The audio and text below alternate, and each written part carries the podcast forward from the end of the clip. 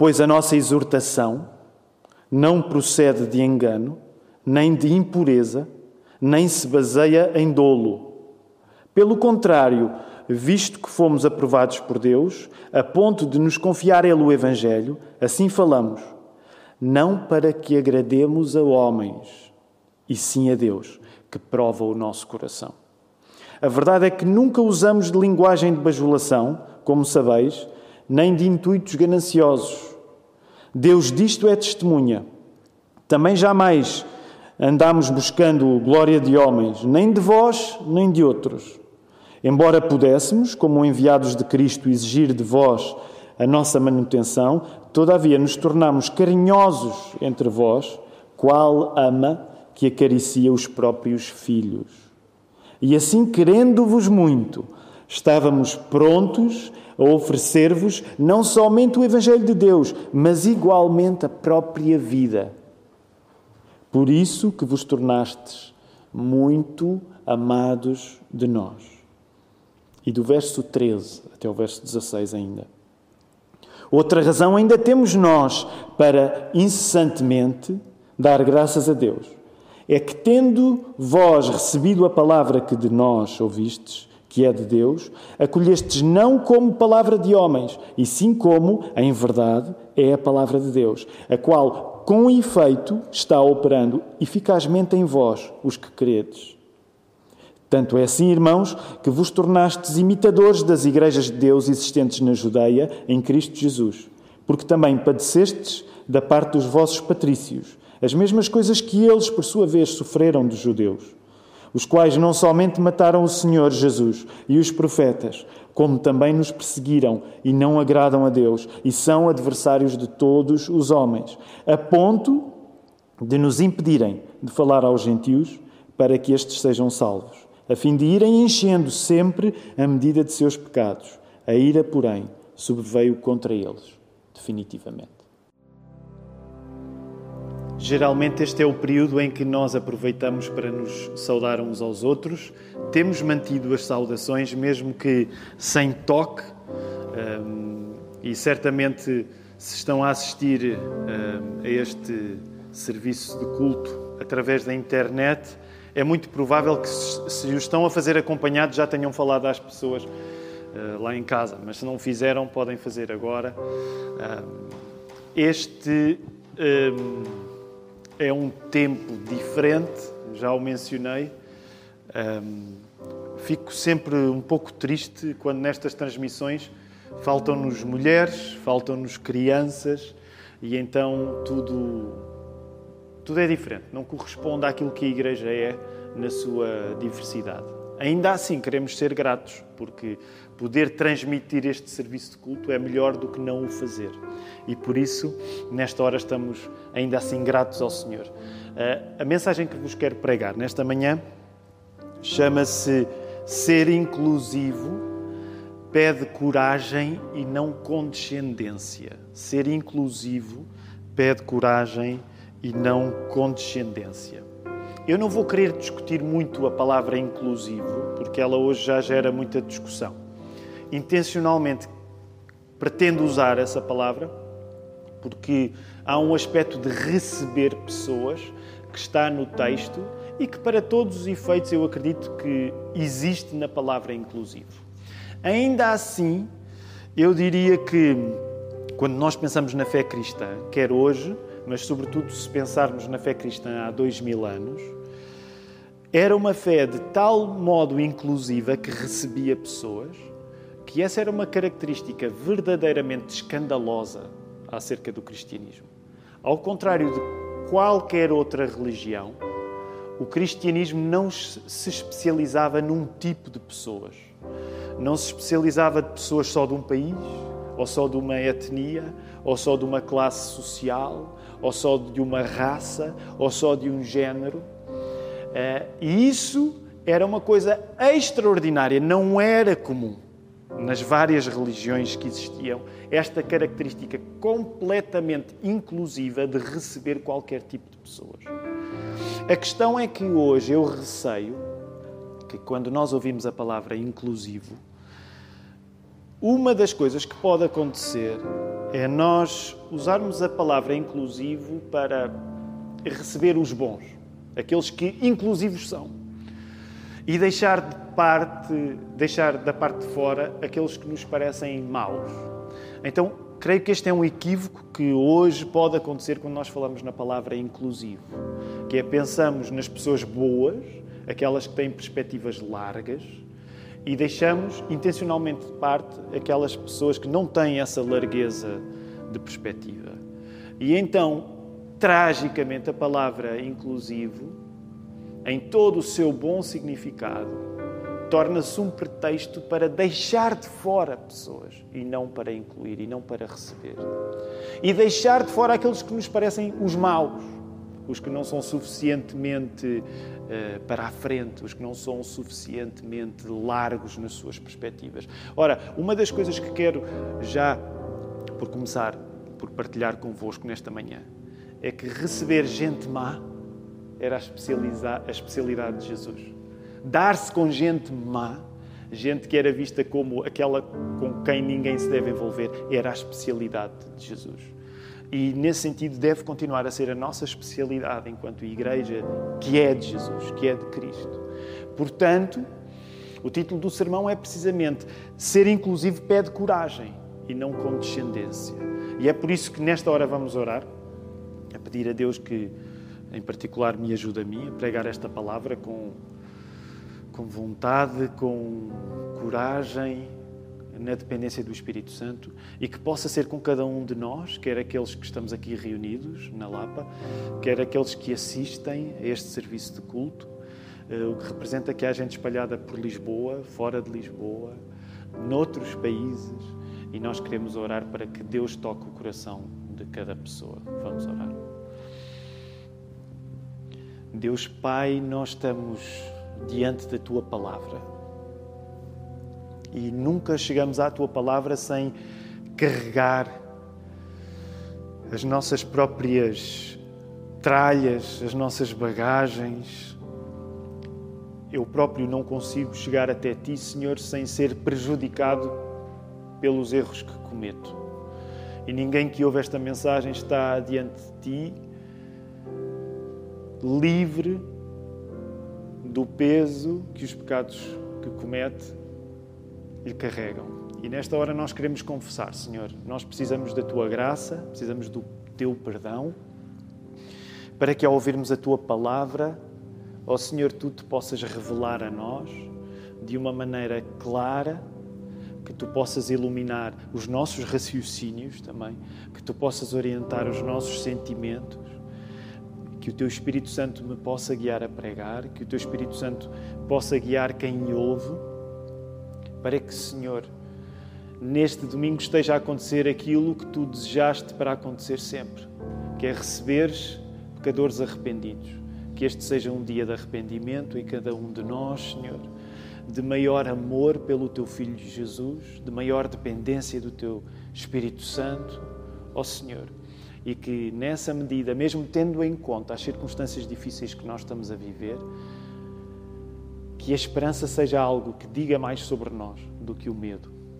É isso que nós queremos pedir, em nome de Jesus Cristo. Amém. Nós conversávamos uns com os outros, a equipa que está a providenciar este, esta transmissão e que está a fazer este serviço de culto aqui, que uma das vantagens, digamos assim, não é propriamente uma vantagem porque queríamos estar uns com os outros em carne e osso, mas uma das vantagens é como não estamos a fazer vários turnos hoje, não há aquela ideia de olhar para o relógio e pensar este serviço de culto tem de terminar porque precisamos de fazer outro a seguir. Ah, então o culto, este serviço de culto pode durar mais tempo do que a duração habitual nos últimos meses, que é uma hora. Mas eu calculo que, maus que nós somos, ninguém está assim tão entusiasmado com a ideia deste serviço levar mais do que uma hora. E eu vou tentar manter mais ou menos no esquema que nós temos seguido, mas quero que vocês reconheçam essa fraqueza em mim, que é. é? a ideia de que posso pregar. Aqueles que estão a assistir ao culto também não podem ir a lugar nenhum, porque muitas vezes a desculpa é tenho de ir para casa, tenho de ir tratar do almoço. Você já está em casa, já, provavelmente o almoço já está encaminhado, não sei. Mas vamos até à palavra. Uma das coisas interessantes, nós começámos a estudar, este é o terceiro domingo, que estamos a falar sobre a carta de Paulo aos Tessalonicenses. Começámos pela primeira, depois, se Deus permitir, vamos para a segunda. E uma das coisas interessantes que está a acontecer neste capítulo 2 é que é impossível, é impossível, a partir daquilo que o apóstolo Paulo está a dizer, não estabelecer um grande contraste entre, de um lado, as palavras dos homens e, do outro lado, a palavra de Deus. E nós encontramos esse contraste, sobretudo, entre o verso 3 e o verso 7. E, em grande medida, nós vamos precisar de comparar este dois, estes dois tipos de palavras, a palavra de Deus e a palavra dos homens, associando uma característica negativa às palavras dos homens e associando uma característica positiva à palavra de Deus. Também é isso que explica o título da mensagem, de ser inclusivo e exigir uh, coragem, não condescendência.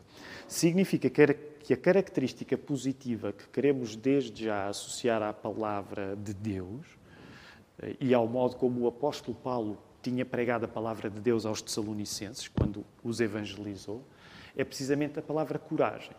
Portanto, hoje gostaria que, quando estivéssemos a distinguir aquilo que é a palavra de Deus, o universo da palavra de Deus, nós associássemos a esse universo a característica da coragem. Ao mesmo tempo, pela negativa, devemos assumir que, quando nós vamos pensar nas características das palavras entre os homens, vamos associar esta característica negativa, que é a condescendência. Portanto, coragem para a palavra de Deus e, geralmente, infelizmente, a condescendência ser uma coisa que facilmente caracteriza o tipo de discurso que nós vamos ser tentados a ter uns com os outros, entre homens, homens, mulheres, naturalmente, entre pessoas. Como cristãos, nós precisamos de resistir à condescendência típica das palavras dos homens e precisamos de procurar a coragem própria de quem se envolve com a palavra de Deus, porque é sempre preciso coragem. Sempre preciso coragem. E uma das coisas, uma das conversas que nós temos com frequência na nossa igreja é que ser corajoso é difícil. O mais fácil é ser cobarde. O mais fácil é ser condescendente. E, portanto, nós, como comunidade cristã, precisamos de continuamente apelar à coragem uns dos outros. Também é por isso que o título desta série de mensagens se chama Fica Firme. Fica firme. Tem coragem. E não é fácil ficar firme e não é fácil ter coragem. Nós, por defeito, não somos corajosos. Nós, por defeito, não ficamos firmes. E agora estou mesmo a generalizar. Nós cristãos, nós não cristãos. As pessoas abandonadas a si próprias não são, por natureza, corajosas nem firmes. A condescendência, que tende a fazer parte dos nossos discursos, é mais observada quando o apóstolo Paulo, no verso 3, usa a expressão linguagem de bajulação. Linguagem de bajulação. Talvez hoje nós não usemos muito a palavra bajulação, mas ela, ela é útil para nós nesta manhã. Eu iria mais longe e diria até que o elogio fácil serve hoje de alfabeto comum para muitos de nós. Nós passamos a vida a elogiar-nos uns aos outros. Atenção, eu estou a fazer uma simplificação. É óbvio que também sabemos uh, a realidade que é, às vezes, não elogiarmos. Portanto, aliás, muitos, muitos de nós, às vezes, temos dificuldade em elogiar os outros, mas creio que todos poderíamos concordar que o elogio fácil é uma espécie de língua muito fácil de ser falada e que nós encontramos em todo o lado. E vou dar um exemplo bem caricato, mas é o primeiro que, que me surge. Por exemplo, quando nós estamos a ver geralmente um programa de televisão um, e, e, há uma participação de um artista qualquer, hoje em dia a coisa mais uh, comum é o apresentador dizer este músico é incrível. E então, por exemplo, às vezes quando é músicos com músicos, são todos incríveis, são todos os maiores, no sentido em que esse elogio fácil é uma espécie de ABC. Concordam comigo? Até os músicos que aqui estão, Deus tem misericórdia de vocês, mas concordariam, não é? Tudo incrível, a pessoa vai à televisão, tudo é incrível, tudo é maravilhoso. Festival da Canção, eu, eu não, não me quero perder em exemplos, não é? Mas uh, tudo é incrível, tudo é maravilhoso. Uh, Nós estamos tão habituados a partir do princípio que somos bons, que é fácil, quando alguém surge com palavras mais lúcidas, menos certas dessa bondade, é fácil que quando alguém surge e não fala com elogio fácil, a nossa tendência é, é reagir. Às vezes até termos alguém que tenha um discurso mais lúcido, acharmos que esse discurso é até um discurso ofensivo. Nesse sentido, o modo como o apóstolo Paulo relembra que quando foi a Tessalónica, ele não converteu ninguém ao cristianismo. Aliás, a rigor não é Paulo que converte, é o Espírito Santo, mas percebem a ideia? O apóstolo Paulo não converteu ninguém ao cristianismo com palavras meigas. Permitam-me caricaturar.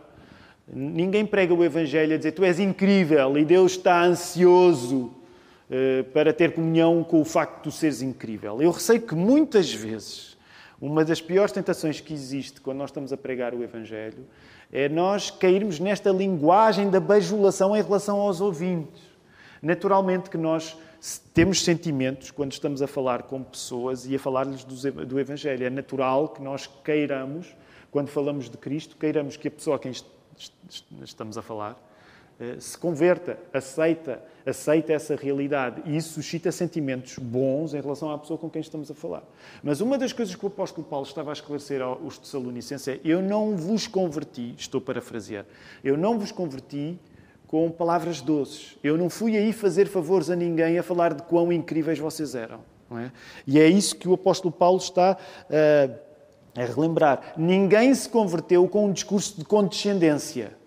Ah, vocês são incríveis, Deus está sozinho à espera que vocês acreditem nele e, e está ansioso para que vocês acreditem nele. Não havia esse tipo de condescendência na, na palavra, na, na, na, maneira como o apóstolo Paulo pregou em Tessalónica. E isso de, de, deveria chamar hoje a nossa atenção. Paulo provavelmente estaria a ser alvo de algumas críticas, mesmo lá em Tessalónica. Não sabemos bem, mas os estudiosos eh, partem do princípio que isso poderia estar a acontecer e ele sentia na necessidade de lembrar como é que as coisas tinham acontecido quando ele tinha ido lá pregar. No mundo antigo, neste caso no mundo greco-romano, estamos a falar de Salónica, atual Grécia, o que não faltava era gente a encher os bolsos à custa de dizer às pessoas aquilo que elas queriam ouvir. Fosse essa gente filósofos, ou outro tipo de pessoas quaisquer.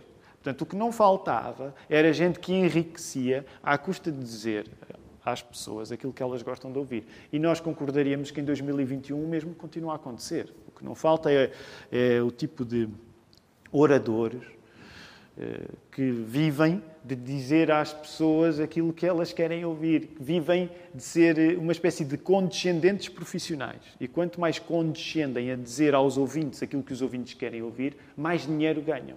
Aliás, deixem-me dizer, isso muitas vezes é uma tentação, é uma tentação até para nós pregadores do Evangelho, de na urgência de falarmos de Cristo, eh, queremos facilitar e, e, e, e queremos contornar todos os obstáculos para que as pessoas gostem de ouvir aquilo que nós estamos a dizer. E, portanto, essa é uma das coisas que eu acredito que todas as pessoas que pregam o Evangelho deveriam reconhecer que volta e meia é uma tentação. Como é que eu vou dizer isto da maneira mais agradável em que as pessoas gostem de mim?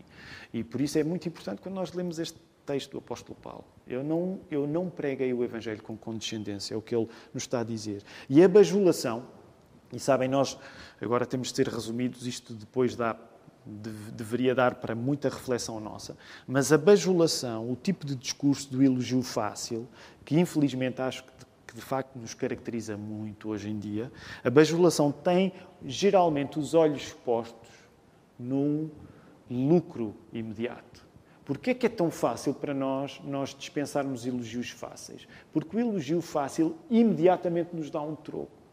Se nós estivermos num meio onde as pessoas se elogiam todas umas às outras, eu elogiar e, ser elogiado é imediatamente fazer parte do grupo.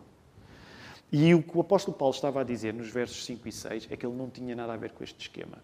Ele não tinha nada a ver com este esquema. Vamos avançar no texto e, sobretudo, aí quando chegamos ao verso 7. Lembrem o 6, não é? O apóstolo Paulo disse: Jamais andamos buscando glória dos homens, nem de vós, nem de outros. E agora, no, no, verso 7, nós encontramos um novo contraste. Portanto, o primeiro contraste é entre a palavra de Deus, que exige coragem, e a palavra dos homens, que tende a ser caracterizada por condescendência. Este é o primeiro contraste. E agora te, temos um novo contraste no final do verso 7. Depois de termos visto quem usa a boca para abrir caminho através da bajulação, Portanto, depois de termos visto quem, usa, quem abre a boca para abrir caminho, através do elogio fácil, nós agora temos um contraste com alguém que abre a boca para ser alimentado do peito da mãe. Estas duas imagens são valentes aqui neste texto. Não é? O facto, há uns que abrem a boca para abrir caminho, uh, dizendo às pessoas aquilo que elas gostam de ouvir. Mas agora o apóstolo Paulo está a dizer: eu não, eu não tenho nada a ver com isso. O que vocês tiveram de mim foi a ternura de uma mãe que amamenta os seus filhos. E esta imagem é muito forte. É com esta imagem tão terna que Paulo continua a recordar como pregou a palavra de Deus em Tessalónica. E sabem, meus queridos irmãos, eu queria gastar muito tempo a falar sobre isto, porque é isto, isto é uma das coisas que caracteriza um texto que nós temos como sagrado. Como é, é, tão incrível que o apóstolo Paulo, na mesma maneira em que ele sabe ser rigoroso e a dizer eu não andei a dizer aquilo que vocês queriam ouvir, eu não andei a dizer aquilo que é popular ser dito. E nós dizemos, ah, este homem está um pouco crispado. Este é o mesmo homem que, não, não, este mesmo homem que pode parecer crispado à primeira vista, é o homem, eu estive convosco e eu dei-me a vocês como uma mãe que amamenta. Isto é, é, são duas imagens no mesmo texto, uma a seguir à outra. Este texto é, é riquíssimo. E esta ternura, esta ternura também se vê no modo como ele aliviou a igreja em Tessalónica de ter de o sustentar. Trabalhando Paulo, junto com Timóteo e Silas, com as suas próprias mãos, que era uma coisa muito mal vista eh, na cultura grega. Na cultura grega, um homem sábio era um homem que não sabia uh, trabalhar com as mãos, ou não, não, é que não sabia, que não se dedicava a trabalhar com as mãos. Por isso é que há muitos homens hoje uh, tentados, uh, quando são maus com as mãos, eu me confesso, a dizer: Eu não faço isso porque sou muito sábio. foi o que apóstolo Paulo, foi um truque que o apóstolo Paulo não usou. O apóstolo Paulo fazia uma coisa que era mal vista pelas pessoas uh, com, com aura de inteligência naquele tempo. Que era, ele trabalhou com as mãos para que a igreja em Tessalónica não tivesse de o sustentar. E isto sublinha a ternura que o apóstolo Paulo tinha por eles. A ternura tangível de Paulo pelos tessalonicenses é algo que não está ao dispor de quem prega para se promover a si próprio. Já pensaram a maneira como estas duas coisas se ligam? A ternura real não é feita de dizer coisas que os outros gostam de ouvir. A ternura real, a ternura cristã, é feita de tu dizeres a verdade para não te promoveres junto dos teus ouvintes. Não há verdadeiro amor quando o ouvinte é apenas um pretexto para o orador se amar a si próprio. Deixem-me voltar a repetir esta ideia. Não há amor verdadeiro quando os ouvintes são apenas um pretexto para as pessoas que falam se continuarem a amar a si próprias. Mesmo que elas usem um discurso que é muito bonito de ouvir. E permite-me dizer isto, isto não, não, está no sermão e eu não me quero despistar muito da mensagem. Mas por isso é que nós deveríamos desconfiar sempre que há algum orador se caracteriza por ter um discurso bonito. Porque um discurso bonito não é para o cristão o discurso da verdadeira ternura. A verdadeira ternura não é condescendente. A verdadeira ternura é corajosa para dizer aquilo que muitas vezes nos custa ouvir, me custa ouvir. O cristianismo não tem a ver com dizer coisas para ganhar as nossas boas graças nos ouvintes. Depois destes dois contrastes, devemos também notar rapidamente uma referência à ira divina. E a ira aparece aí no, verso, no final do verso 16. Nós, na semana passada, já falámos sobre o assunto. Todas estas mensagens estão no canal de YouTube da Igreja da Lapa, portanto, elas podem ser ouvidas se ainda não ouviu. Uh, e esta referência à ira divina é também importante para nós nesta manhã, porque uh, esta referência à ira de Deus, e eu agora vou partir do princípio, não vou repetir o que falei a semana passada, porque é normal que nós, quando ouvimos falar de ir a Deus, achamos que são duas coisas que parece que não jogam muito bem. Uma linguagem religiosa arcaica que já não faz muito sentido. Se tem essa questão, por favor, vá ouvir o sermão anterior, porque falámos um pouco disso. Esta referência à ira divina significa que Paulo tem o calor das emoções ligado ao longo de todo o capítulo 2. Vai esse calor da ternura pelos Tessalonicenses à condenação à condenação dos judeus que o querem impedir de pregar o Evangelho, porque é isso que está em causa, sobretudo entre o verso 13 e o verso 16. Eh, no fundo, a ira divina também é aquilo que acontece quando, de alguma maneira, nós queremos impedir a salvação de gente que temos como má. Eu vou voltar a repetir esta ideia porque ela é muito importante nesta mensagem. A ira de Deus é aquilo que acontece quando tu, quando eu, quando nós, de alguma maneira, queremos impedir a salvação de gente que nos parece pior do que nós. Porque era também isto que estava em causa quando os judeus achavam que os gentios, os não-judeus, estavam fora do plano de Deus.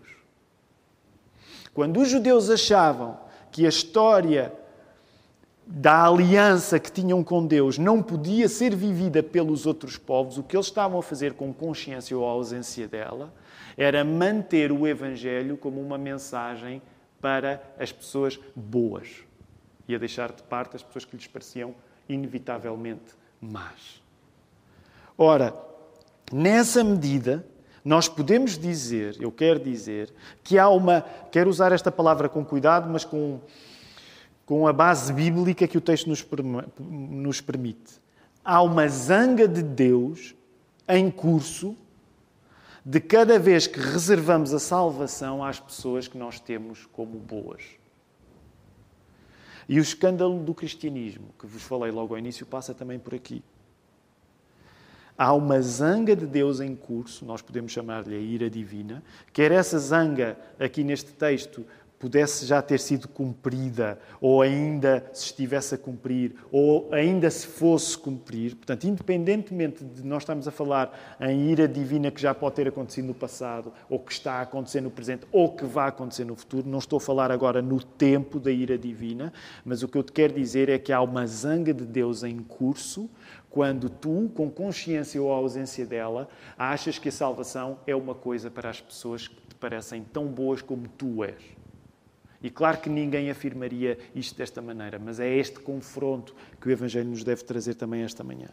No final, só para terminarmos ainda este texto, porque nós selecionámos. Aliás, eu continuo a encorajar, se ainda não, ainda não leste estas cartas, lê, não te vai levar mais de 15 minutos a ler a primeira e a segunda carta de Paulo aos Tessalonicenses, mas no final deste capítulo 2, há ainda uma referência que eu quero fazer muito rápida para terminar, mas há uma referência que eu quero fazer uh, ao regresso da ternura. Este capítulo 2, de facto, é incrível. Não esqueçam, os capítulos são uma divisão posterior. O apóstolo Paulo não estava a escrever a carta com, dividindo por capítulos. Mas quando nós lemos desta perspectiva, o capítulo 2 é incrível, porque os tempos, eh, é todo ele é muito emotivo, e tem tanto espaço para dizer palavras duras como de uma grande ternura, e ele termina em grande ternura. Eu gostaria que depois tu tivesses tempo de voltar a ler o capítulo 2, porque a maneira como o apóstolo Paulo vai falar dos Tessalonicenses é realmente incrível. E agora o termo incrível é, é, é merecido.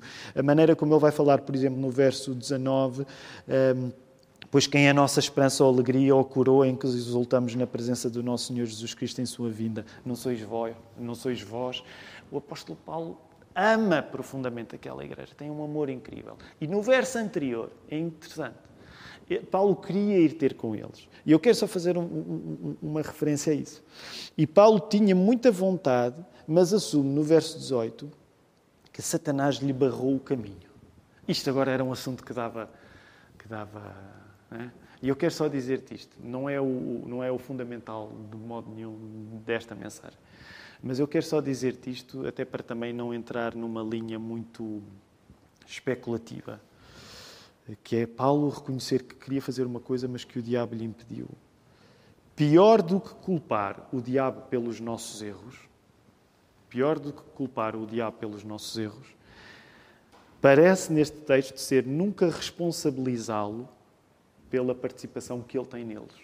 Ok? Eu gostaria que te, se, se quiseres, toma nota disso, mas pensa nisso. Pior do que a ideia de tu dizes, ah, eu não tenho culpa de nada, foi o diabo.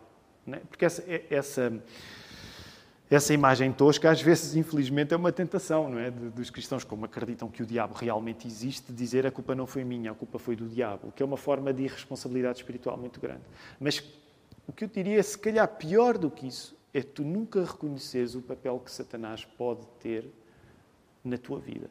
Porque o apóstolo Paulo reconheceu que o Satanás estava relacionado com a impossibilidade dele ir lá a Tessalónica. Portanto, isso era uma coisa que eu gostaria que nós pudéssemos considerar. Quero terminar. E ao terminar, quero mencionar por último a condescendência, e nesse sentido estamos a pensar na condescendência dos gregos, daquele ambiente eh, do mundo, eh, do mundo mediterrâneo, mas quero lembrar também o sentimento de superioridade dos judeus, porque quer a condescendência grega, aquilo que é fácil dizer, eh, um filósofo ser bem recebido porque diz coisas às pessoas que elas gostavam de ouvir, aquilo que Paulo disse que não fez, portanto, quer essa condescendência que pode caracterizar neste sentido os gregos, quer o sentimento de superioridade judaico, as duas coisas fazem parte deste texto, as duas coisas têm um papel aqui. E ambas as coisas são corrigidas pelo Evangelho, são corrigidas pelo nosso Senhor Jesus Cristo. Portanto, quer a condescendência, quer o sentimento de superioridade. Aquilo que eu gostava de fazer ao terminar era juntar estas duas coisas e dizer muitas vezes a condescendência e o sentimento de superioridade podem estar mais juntos do que nós julgamos. Muitas vezes, na nossa atitude, nós podemos ter as duas coisas a acontecer ao mesmo tempo. Por um lado, uma grande condescendência, por um lado, um sentimento de superioridade. Aquilo que pode parecer agradável num discurso que evita confronto, cheio de condescendência, cheio de elogios fáceis, pode, em último grau, não estar assim tão longe da crueldade que é separar o mundo entre bons e maus. Para cair nas boas graças dos homens, e das suas palavras, de facto, nós só precisamos de continuar a cultivar a condescendência, que em grande parte uh, caracteriza o nosso ambiente. Dizer coisas bonitas, dizer coisas fáceis. Para a graça de Deus, nós precisamos de coragem, nós precisamos ficar firmes. Paulo fica aceso sempre que aquilo que está em causa é impedirem que ele pregue que Cristo veio para os gentios. Gentios esses que seriam a maior parte da igreja em Tessalónica. Paulo fica aceso. Não é só nesta carta em Tessalónica. É? Gálatas, por exemplo, se nota-se bem. Sempre que Paulo sente que alguém está a querer impedi-lo de pregar a mensagem do Evangelho a pessoas que são tidas como más pelos judeus, os gentios, ele fica aceso. Porquê? Porque aceso fica Deus porque aceso fica Deus quando nós separamos o mundo dele entre bons e maus. E quando nós partimos do princípio que o Evangelho é para as pessoas boas. Lembrem sempre daquele texto, tantas vezes evocamos aqui na igreja. Quando Jesus se quer dar a conhecer, e falamos muito nisso a partir do capítulo 3 do Evangelho de Marcos, eh, quando Jesus se quer dar a conhecer, ele começa por ser conhecido como aquele que se dá com a gente má. E os bons, que não precisam de salvação, imediatamente fazem disso uma acusação para Jesus. Acusação essa a que Jesus responde de uma maneira que deve continuar a iluminar o nosso caminho hoje. A dizer: Eu não vim para a gente boa, eu vim para a gente má. Logo, o cristianismo é esta fé onde nós não podemos cair no erro de ter uma mensagem que recebe os bons num discurso condescendente e que deixa de fora os maus. Paulo acendia-se quando isso estava a acontecer. Hoje, uma das nossas dificuldades é que nós, muitas vezes, a pretexto de um discurso inclusivo, de receber as pessoas, nós julgamos que ele é a norma e esquecemos que ser realmente inclusivo sempre foi escandaloso. Esse é um dos problemas que eu, que eu acredito que hoje nos atrapalha. Nós achamos que uh, dizer coisas bonitas uh, nós perdemos o perigo de dizer a coisa certa. E dizer a coisa certa é receber não só as pessoas que nos parecem boas, mas aquelas que não nos parecem boas. E era isto que tornava o cristianismo escandaloso. É porque ele colocava gente má no céu. O cristianismo não escandalizava as pessoas porque acreditava que os maus iam para o inferno. Isso todos, de uma maneira ou de outra, acreditavam, independentemente da confissão religiosa que tivessem. O que escandalizava era a convicção de que, através daquilo que Jesus fez, gente má pudesse estar com Deus, pudesse estar no céu. O escândalo era esse. Uma das tragédias em curso é que hoje o discurso inclusivo pode servir para manter de fora os maus, aqueles que não são iluminados aqueles que são ignorantes, aqueles que são preconceituosos, aqueles que são maus. E eu não estou a defender nem a maldade, nem o preconceito, nem a ignorância. Não, não me entendam mal. A maldade não é para ser elogiada, o preconceito não é para ser elogiado, a ignorância não é para ser elogiada, tudo isso é para ser corrigido pelo perdão de Deus. Mas lá está, é para não ser impedido de ser uma área da intervenção de Deus em todas estas pessoas. E a ironia é que todos nós nos vamos descobrir piores de cada vez que a mensagem de Cristo nos é pregada. Vamos nos descobrir piores. Mas, paradoxalmente, vamos nos descobrir mais envolvidos pela graça de Deus, que vai ao ponto de resolver o nosso mal. Cristo recebe, e vou inventar uma palavra, eu creio que ela não existe, mas tolerem isso. Cristo recebe os irrecebíveis, aqueles que não eram recebidos por ninguém. E por isso, ser inclusivo não é feito com palavras de condescendência, de elogio fácil, de nós pregarmos às pessoas aquilo que elas querem ouvir. É feito com coragem, nós precisamos ficar firme. Cristo recebe os irrecebíveis. E é essa a coragem que nós temos de alimentar também para viver isto em 2021. Que o Senhor nos ajude. Deus Pai, nós confessamos que é muito difícil, é muito difícil evitar separar o, o mundo entre bons e maus. É muito difícil não querermos muitas vezes fazer parte dos bons e sentir-nos superiores em relação aos maus. Também reconhecemos que, Senhor, às vezes vivemos momentos de desespero tal que nos sentimos os mais miseráveis de todos. E nós queremos pedir-te nesta hora que tu possas valer a cada um independentemente de estar num momento de grande arrogância ou estar num momento de grande angústia. Ó oh, Senhor, que a tua palavra possa levantar aqueles que estão caídos, que a tua palavra possa derrubar aqueles que se levantam sobre os outros, Senhor. Ajuda-nos como crentes a ter coragem para pregar a verdade no meio de todas as circunstâncias. Ajuda-nos a nunca cultivarmos um ambiente de elogio fácil, mas a sermos corajosos, a lembrar que dizer a verdade é a raiz da verdadeira ternura, do verdadeiro amor que nós encontramos aqui no apóstolo Paulo com os Tessalonicenses. Porque este amor que nós encontramos de Paulo com os Tessalonicenses, que é o amor que nós já vivemos e queremos viver ainda melhor aqui na Igreja da Lapa, ó oh, Senhor, esse é o amor que tu tiveste, tu que és Pai, Filho e Espírito Santo tu tiveste por nós quando Jesus veio até à cruz. Obrigado, Senhor. Que esta semana, no meio de muitas circunstâncias que podem ser difíceis, não nos impeça da esperança, da confiança absoluta que tu estás conosco e cuidas de nós em qualquer tempo, Senhor. Que isso nos segure, que isso nos levante a cada dia. Recebam a bênção do Senhor. Que a graça do Senhor Jesus Cristo, o amor de Deus Pai, e a comunhão do Espírito Santo sejam com todos vós, agora, hoje, durante esta semana, sendo a vontade do Senhor e para sempre. Amém.